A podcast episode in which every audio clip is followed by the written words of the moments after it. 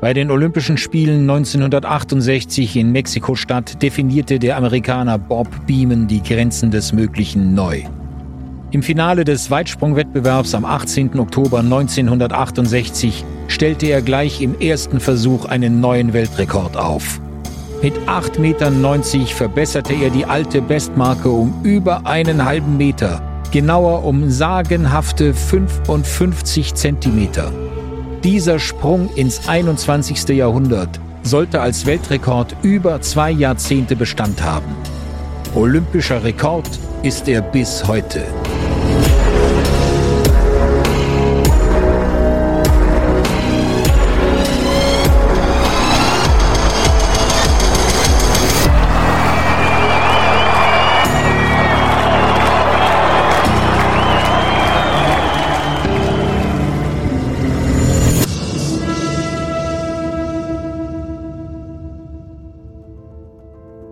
Herzlich willkommen zu Olympias größte Geschichten, unserer zehnteiligen Serie über die epischen Momente in der Geschichte der Olympischen Spiele.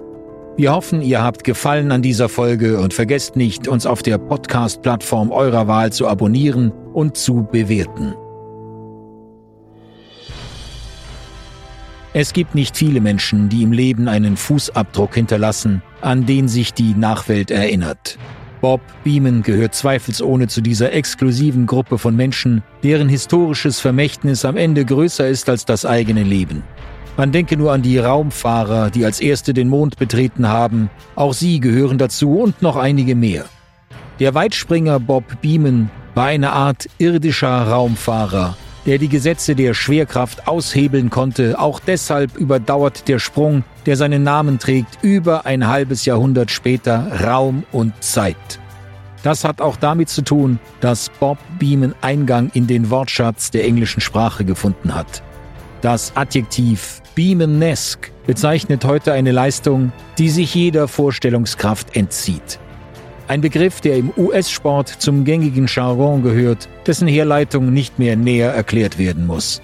Wer Bob Beeman an jenem stürmischen Tag des 18. Oktober 1968 fliegen sah, erkennt die Analogie zu Neil Armstrong und Buzz Aldrin, die ein Dreivierteljahr später, im Juli 1969, als erste Menschen den Mond betraten. Auch Beamans Sprung war ein großer Schritt für die Menschheit. Er brauchte kein NASA-Triebwerk, keine Trägerrakete, ihm reichten seine zwei schlachsigen Beine. Mit einem Anlauf von 19 Schritten in sechs kurzen Sekunden machte der Amerikaner einen Satz in eine sportliche Stratosphäre, die nie zuvor ein Athlet vor ihm betreten hatte. Während Armstrong und Co. auf dem Mond eine menschenfeindliche Atmosphäre vorfanden, war die dünne Luft in der Höhe von Mexico City für diesen Jahrhundertrekord geradezu idealtypisch geeignet. Beamans Tat kam so plötzlich so aus dem Nichts, dass sie bis heute unvergleichlich bleibt.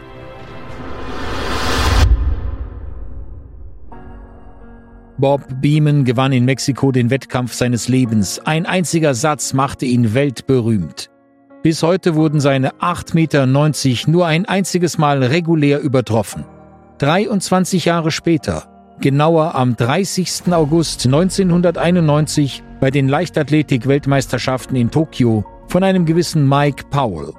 Paul und sein viel berühmterer US-Landsmann Carl Lewis duellierten sich in der Weitsprunggrube in einem epischen Duell. Für King Carl, seit einem Jahrzehnt hinter Beamans Rekord her, sollte dieser Augustabend ein historischer Abend werden. Tatsächlich landete sein bester Versuch bei 8,91 Metern.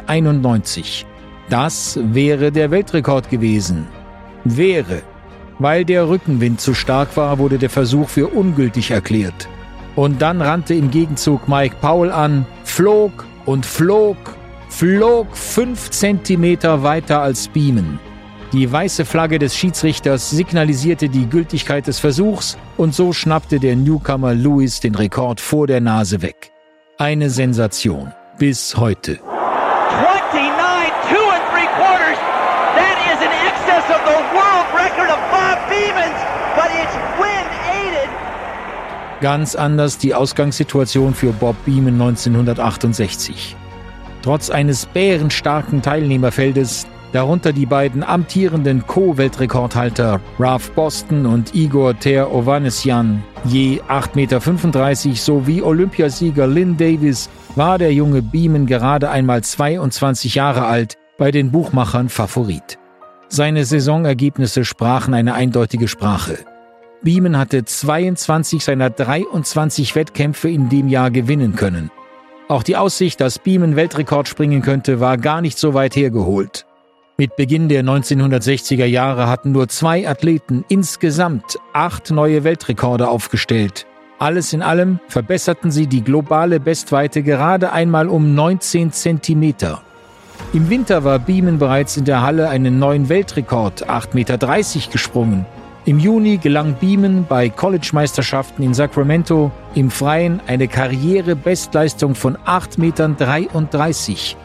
Bei den Olympia-Trials im September erreichte er sogar die Marke von 8,39 Meter, wenn auch mit unzulässiger Windunterstützung von mehr als 2 Metern pro Sekunde. Wenn Beeman im Finale ein perfekter Absprung vom Brett gelingt, wird ihm nicht nur niemand nahe kommen, dann ist er auch in der Lage, die Marke von 8,60 Meter zu knacken.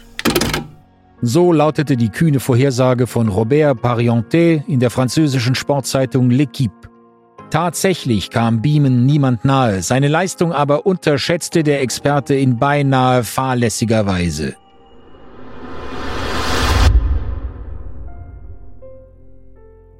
Robert Beeman wurde 1946 unmittelbar nach dem Ende des Zweiten Weltkriegs geboren. Die zweite Hälfte des 20. Jahrhunderts war politisch geprägt vom Kalten Krieg, der großen Machtblöcke, der Biederkeit und dem Rassismus der 1950er Jahre, der sexuellen Revolution der sogenannten 68er, just dem Jahr von Beamans Jahrhundertsprung. Robert, den alle nur Bob nannten, war ein Rohdiamant, wie man ihn selten zu sehen bekommt. Größer und schlachsiger als seine Kontrahenten, als Erwachsener wog er bei 1,91 Meter Körpergröße nur 68 Kilogramm. Kein Wunder also, dass er auf den öffentlichen Basketballplätzen in New York eine bekannte Größe war. Er sprach später oft davon, dass ihm das Körbewerfen so viel mehr liege als das Weitspringen. Und es erklärt auch, dass Beeman 1969, also ein Jahr nach seinem Jahrhundertsatz, bei den NBA Drafts an 15. Position von den Phoenix Suns gezogen wurde. Da war er zwar schon Olympiasieger im Weitsprung, doch Beeman klagte darüber, dass man von der Leichtathletik nicht leben könne. Angelockt von seinem ersten großen Gehaltscheck in Höhe von 250.000 US-Dollar verlief sein Wechsel von der Weitsprunggrube aufs blankpolierte Parkett im Sand. Tatsächlich bestritt Beeman kein einziges NBA-Profispiel. Beamans Jugend ist eine traurige Geschichte. Der junge Bob hat seine Mutter nie wirklich kennengelernt. Sie starb an Tuberkulose, lange bevor er alt genug war, sich an sie erinnern zu können. Sein Vater war regelmäßig im Gefängnis. Als seine Mutter mit ihm schwanger war, saß er im berüchtigten Sing Sing ein. Der junge Bob wuchs in South Jamaica, einem Stadtteil von Queens, auf. Meist lebte er bei seiner Großmutter, später in einer Pension. Meine Mutter nahm mich nicht mit nach Hause, weil sie zu krank war, um sich um mich kümmern zu können. Auch soll mein Daddy gedroht haben, mich umzubringen, wenn sie mich mitbringt. Klagte Beeman in seiner Autobiografie, The Man Who Could Fly über sein prekäres Elternhaus. Zeitweise lebte Bob auch bei dem Mann, von dem er anfangs glaubte, er sei sein leiblicher Vater. Zwischen zwei Gefängnisaufenthalten nahm sein Stiefvater den Jungen schließlich an und kümmerte sich um ihn so gut er konnte. Das hatte nicht viel zu bedeuten. Beeman erzählte später, dass er weitgehend sich selbst überlassen war im Großstadtdschungel von New York. In dieser feindseligen Umgebung bot ihm das Basketballspielen ein bisschen Trost. Selbst die Älteren wählten Bob regelmäßig in ihre Teams, was ihm ein Gefühl der Zugehörigkeit gab, die ihm sonst im Leben fehlte. Basketball ist eine große Sache in New York, erklärte er einmal. Wenn du gut darin bist, respektiert dich jeder.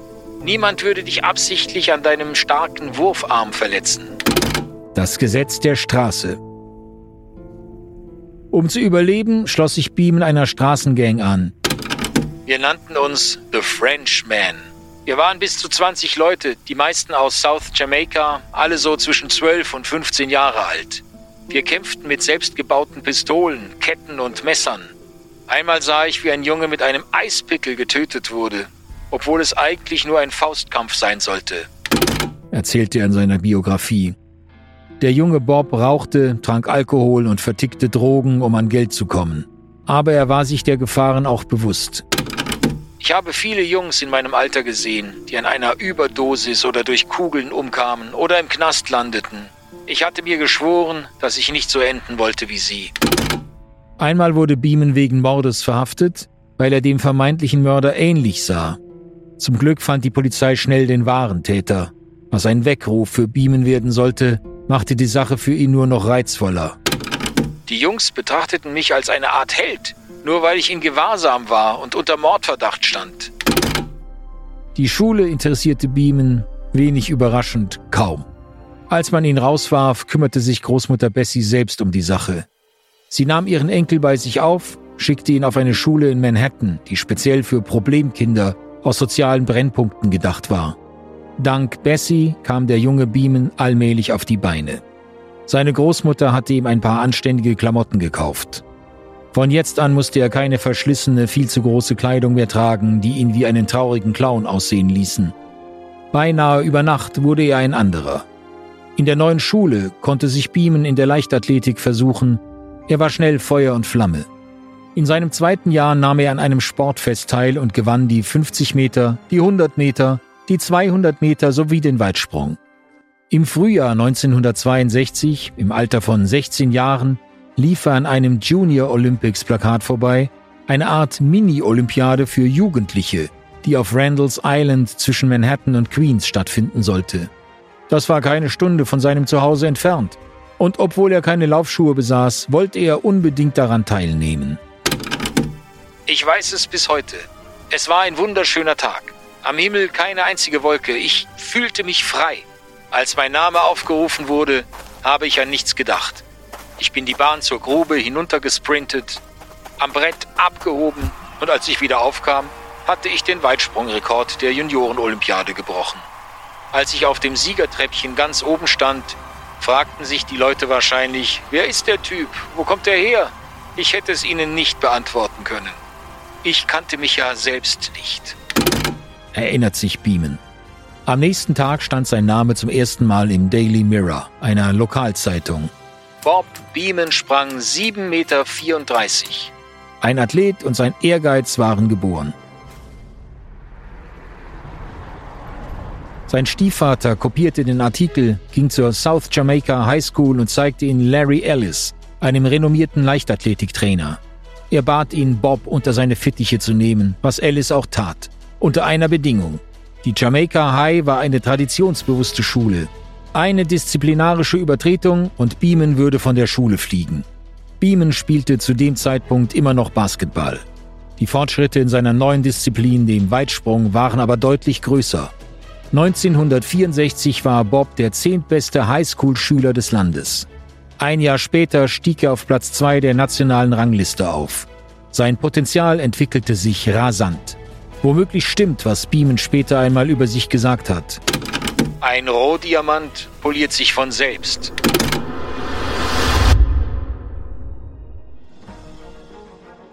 Seine sportliche Entwicklung blieb nicht unbemerkt.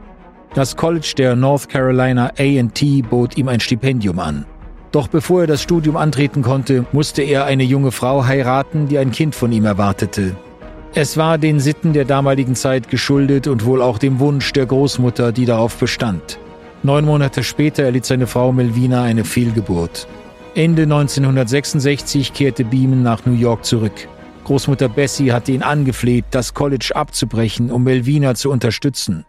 Coach Larry Ellis aber fürchtete um das enorme Talent des 20-Jährigen und vermittelte ihm einen Kontakt zu Wayne Vandenberg, einem Weitsprungtrainer an der Universität von Texas in El Paso, UTEP. Vandenberg wollte ihn umgehend an den Campus holen, doch Beeman zögerte zunächst. Vom Big Apple nach El Paso, das war ein weiter Weg. Coach Vandenberg war vom Potenzial seines jungen Weitspringers von Beginn an überzeugt. Auch deshalb konnte er Beeman überzeugen. Von Vandenberg stammte die frühe Einschätzung, die erst rückblickend einen Sinn ergab. Eines Tages wird Bob Beeman einen Sprung machen, den Sie nicht glauben werden. Und ich auch nicht. Aber das Leben in El Paso war für Beeman gelinde gesagt eine Herausforderung. An der UTEP gab es etwa 10.000 Studenten, ganze 250 von ihnen waren schwarz.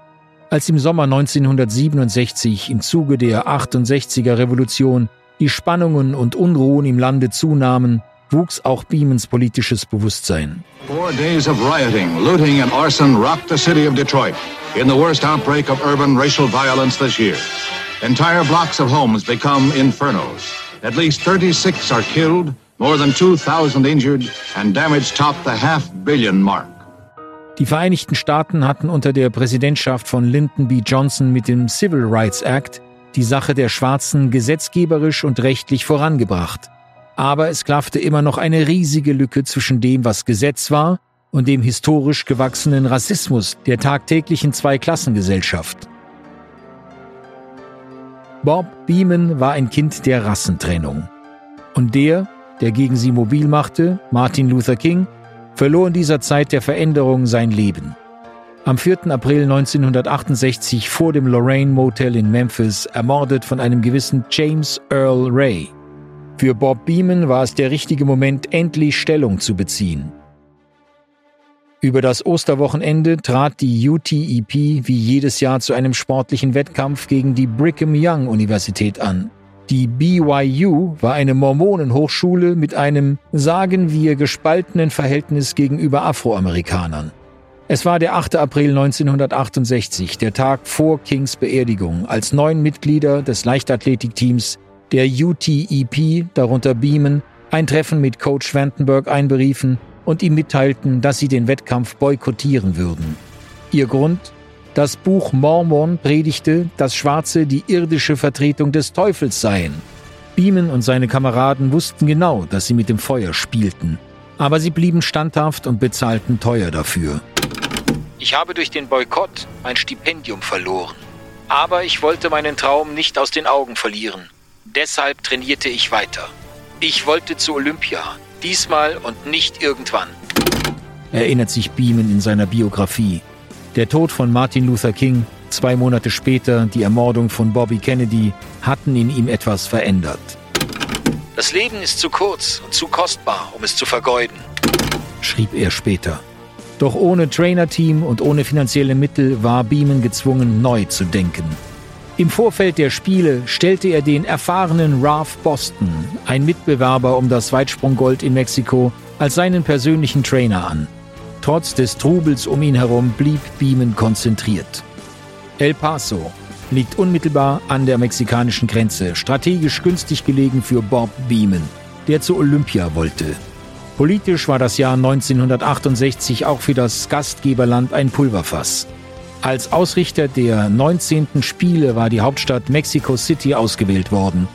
Die Eröffnungsfeier fand nur zehn Tage nach dem Massaker von Tlatelolco statt, bei dem über 300 unbewaffnete Demonstranten, größtenteils Studenten, von Militärs und Sicherheitskräften ermordet wurden.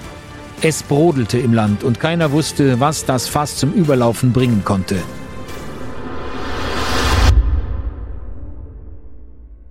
Am 16. Oktober 1968, nur vier Tage nach der Eröffnung, sorgten die Spiele selbst für einen Eklat. Auf dem 200-Meter-Podium senkten die US-Sprinter Tommy Smith und John Carlos, beide Afroamerikaner, ihre Köpfe und reckten ihre schwarz behandschuhten Fäuste in den Himmel. What it did, the rules and traditions of the games were violated by the actions of Smith and Carlos. Doubtless the preponderant weight of American public opinion will support the committee. Der Black Power Gruß den sich die Olympia-Offiziellen verbaten und der bis heute als Ikone des Ungehorsams in das kollektive Gedächtnis eingegangen ist. Zwei Tage später, am Morgen des Weitsprungfinales, wurden beide Männer vom IOC aufgefordert, ihre Koffer zu packen und das olympische Dorf zu verlassen. Bob Beeman war da noch dabei, mit knapper Not. Am Vortag wäre der junge Weitspringer fast in der Qualifikation gescheitert. Zwei ungültige Versuche bei insgesamt nur drei möglichen brachten Beeman an den Rand des Ausscheidens. Ralph Boston, sein Mentor und Trainer, der 1960 in Rom Gold und in Tokio vier Jahre später Silber im Weitsprung gewann, nahm Beeman zur Seite. Jetzt zählte es. Bobs dritter und letzter Sprung wurde mit 8,19 Meter gemessen. Das reichte für den Einzug ins Finale. Das, was in der Nacht vor dem Finale passiert sein soll, ist seit Jahrzehnten Gegenstand vieler Spekulationen geworden. In seiner Autobiografie schreibt Beeman ganz offen, dass er mit seiner Jugendliebe Gloria zusammen war. Sie hätten sich geliebt, schreibt Beeman. Gloria war das Mädchen, das er geheiratet hätte, wenn Melvina nicht schwanger geworden wäre.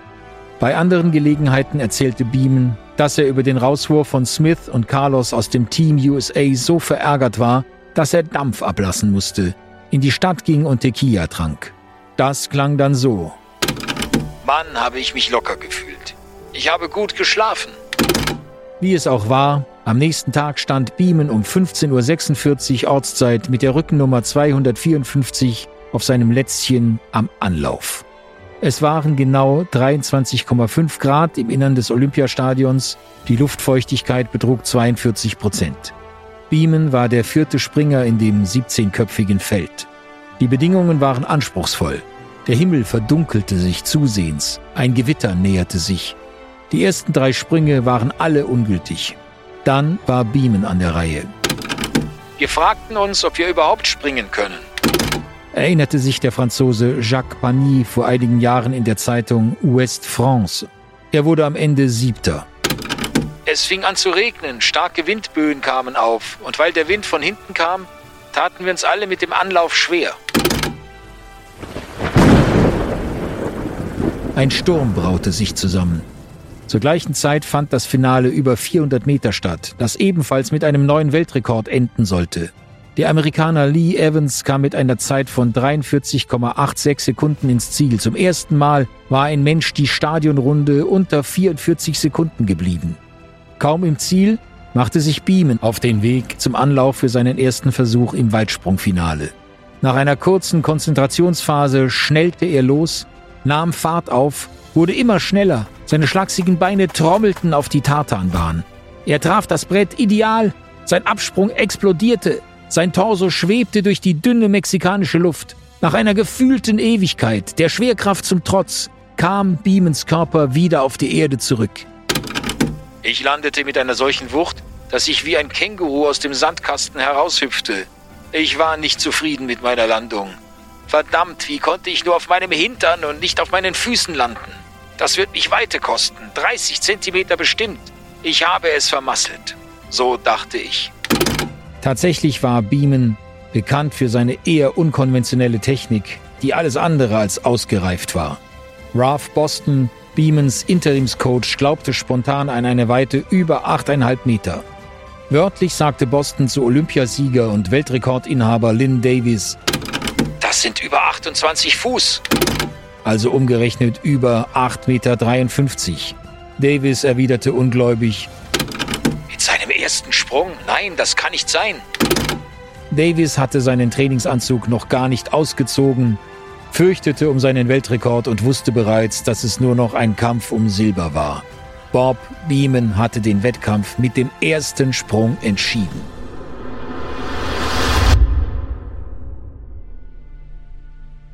Kaum war Beeman wieder auf den Beinen, betrat einer der Kampfrichter die Grube, um das Ergebnis zu ermitteln. Zuerst ging die weiße Fahne hoch. Der Versuch war gültig. Beeman war nicht übergetreten. Die Windmessung ergab zwei Meter Rückenwind pro Sekunde, die maximal erlaubte Obergrenze. Jetzt konnte der Sprung gemessen werden, sofern die Technik es zuließ.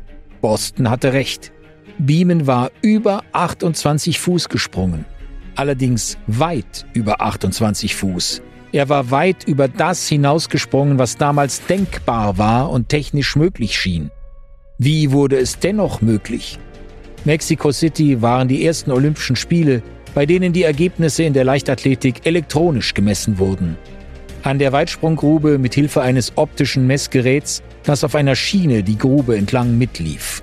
Das Problem war nur, die Offiziellen hatten die Weite auf 8,60 Meter gedeckelt. Beamons Sprung war aber weit darüber hinaus, so dass er buchstäblich unermesslich schien. Beeman stieg mit einem Grinsen aus der Grube, erleichtert, dass er nach dem Drama in der chaotischen Quali diesmal in dem ersten gültigen Versuch sehr zufrieden sein konnte. Und dann passierte 15 Minuten lang gar nichts. bis die IAAF-Offiziellen auf die altbewährte Methode zurückgriffen und den Sprung manuell maßen. Für den Jahrhundertsprung brauchte es ein ganz gewöhnliches Maßband. Als der Stadionsprecher schließlich die Weite für den Sprung durchgab, 8,90 Meter, war Beeman, der mit metrischen Maßen nicht vertraut war, immer noch nicht klar, was ihm gelungen war. Das änderte sich erst, als Ralph Boston die Umrechnung vornahm. 29 Fuß und 2,5 Zoll. Mit anderen Worten, 21,75 Zoll weiter als jemals zuvor ein Weitspringer geflogen war. In Worten 8,90 Meter.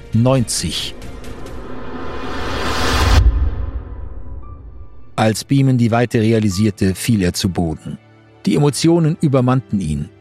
In dem Moment erlitt er einen Schock, der eine Muskellähmung, eine sogenannte Kataplexie auslöste. Mit dem Kopf in seinen Händen und darauf angewiesen, dass Coach Boston ihn stützte, wurde der neue Weltrekordhalter und Olympiasieger wenige Minuten, nachdem er Geschichte geschrieben hatte, an seine eigene Sterblichkeit erinnert. Verglichen mit diesem Sprung kamen wir uns vor wie Kinder, kommentierte der sowjetische Weitspringer Igor Ter Ovanesyan, fast genau ein Jahr nachdem er im gleichen Stadion seinen Weltrekord aufgestellt hatte. Titelverteidiger Lynn Davis ging auf seinen Nachfolger zu und erklärte ihm unwirsch, Du hast diesen Wettkampf zerstört. Beeman war in der Zwischenzeit wieder zu sich gekommen und konterte, Das mag sein, aber dieser erste Sprung hat auch mich fast umgebracht. Wenig später entleerten sich die Gewitterwolken über dem Olympiastadion von Mexico City. Obwohl Gold feststand, sprang Beeman noch ein weiteres Mal, diesmal mit der eher bescheidenen Weite von 8,4 Meter. Danach legte er seine Spikes ab. Die Bedingungen hatten sich weiter verschlechtert, die nasse Bahn und die Windböen hatten jegliche Chancen seiner Kontrahenten auf einen Gegenschlag zunichte gemacht. Bevor er das Siegerpodium betrat, krempelte Bob Beeman seine Trainingshose bis zu den Waden hoch und enthüllte ein paar schwarzer Socken. Auf der obersten Stufe hob er seine Faust als Zeichen der Solidarität mit Tommy Smith und John Carlos. Dann wurde der Armstrong der Leichtathletik von einem flüchtigen, aber düsteren Gedanken heimgesucht. Was nun? Womöglich ahnte er, dass sein größter Moment nun bereits hinter ihm lag. Bob Beamons Jahrhundertsprung vom Oktober 1968 hat den Weltrekord um 55 Zentimeter verbessert. Danach kam er nie wieder auch nur annähernd an diese Bestmarke heran. Beeman sprang in seiner Karriere nicht mehr weiter als 8,16 Meter. Verletzungen, private Ablenkungen und das Gefühl, endlich auch Geld verdienen zu müssen, sorgten dafür, dass er danach nie wieder so fokussiert schien wie an jenem regnerischen Oktobertag in Mexico City. Ich erreichte meinen sportlichen Höhepunkt, da war ich gerade einmal 22 Jahre alt. Ich war Student am College, bereits verheiratet und versuchte mich auf internationalem Niveau zu behaupten. Es waren die späten 1960er Jahre mit diesen großen gesellschaftlichen Umwälzungen. Der Rassenfrage, der Frauenbewegung, die Attentate, dann kamen die Drogen. Es war eine seltsame Zeit und ich verlor mich irgendwie darin. Erklärte er später einmal. Bald nach dem Sensationssprung, als die Schockstarre nachließ, begann die Sportwelt Fragen zu stellen. War das physikalisch überhaupt möglich? Fast neun Meter, über einen halben Meter weiter als zuvor. Wie stark wehte der Wind an diesem Tag wirklich? Waren es doch mehr als die erlaubten zwei Meter pro Sekunde? Bob Beeman blieb gelassen, auch als die Debatte rassistische Untertöne bekam. Es gab Wissenschaftler, die meinen Sprung mit den Gesetzen der Physik analysierten und über Geschwindigkeit, Flugbahn und Aerodynamik diskutierten. Andere analysierten meine Leistung vor dem Hintergrund ihres persönlichen Ressentiments. Sie sagten, ich sei nur so weit gesprungen, weil ich schwarz war Ihre einzige Erklärung war die Rassenkarte. Schwarze hatten längere Beine, dickere Knöchel und eine andere Muskulatur. Mal war ich der Beweis dafür, dass Schwarze wie ich wegen solcher körperlichen Vorzüge ideale Sklaven waren, mal wurde ich zur übermenschlichen Sprungmaschine gemacht. Gott sei Dank dachten und denken nicht alle so. Erzählt Beeman in seiner Autobiografie. Sportlich waren die Spiele in Mexiko in jeder Hinsicht außergewöhnlich. Allein in den 36 Disziplinen der Leichtathletik gab es 14 Welt- und 12 olympische Rekorde. Im Dreisprungfinale wurde der Weltrekord gleich fünfmal gebrochen. Über die 100 Meter durchbrach Jim Hines mit 9,96 Sekunden als erster Läufer die 10-Sekunden-Schallmauer. For the first time, the 10-second barrier has been pierced.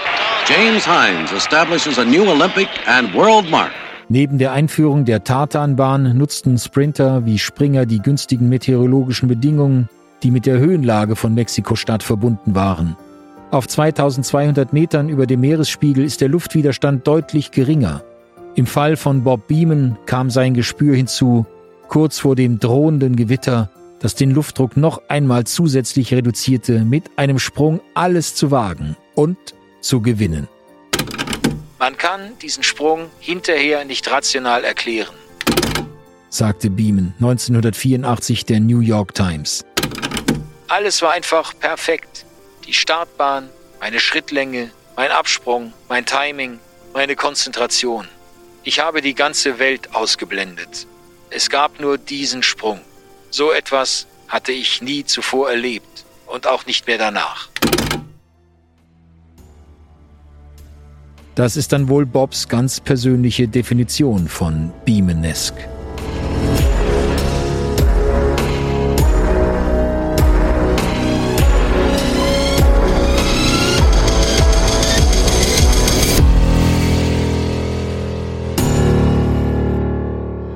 Olympias größte Geschichten wurden verfasst von unseren Autoren Maxime Dupuis sowie produziert von Baba Bam. Verantwortlich für die Übersetzung Thilo, Pölat.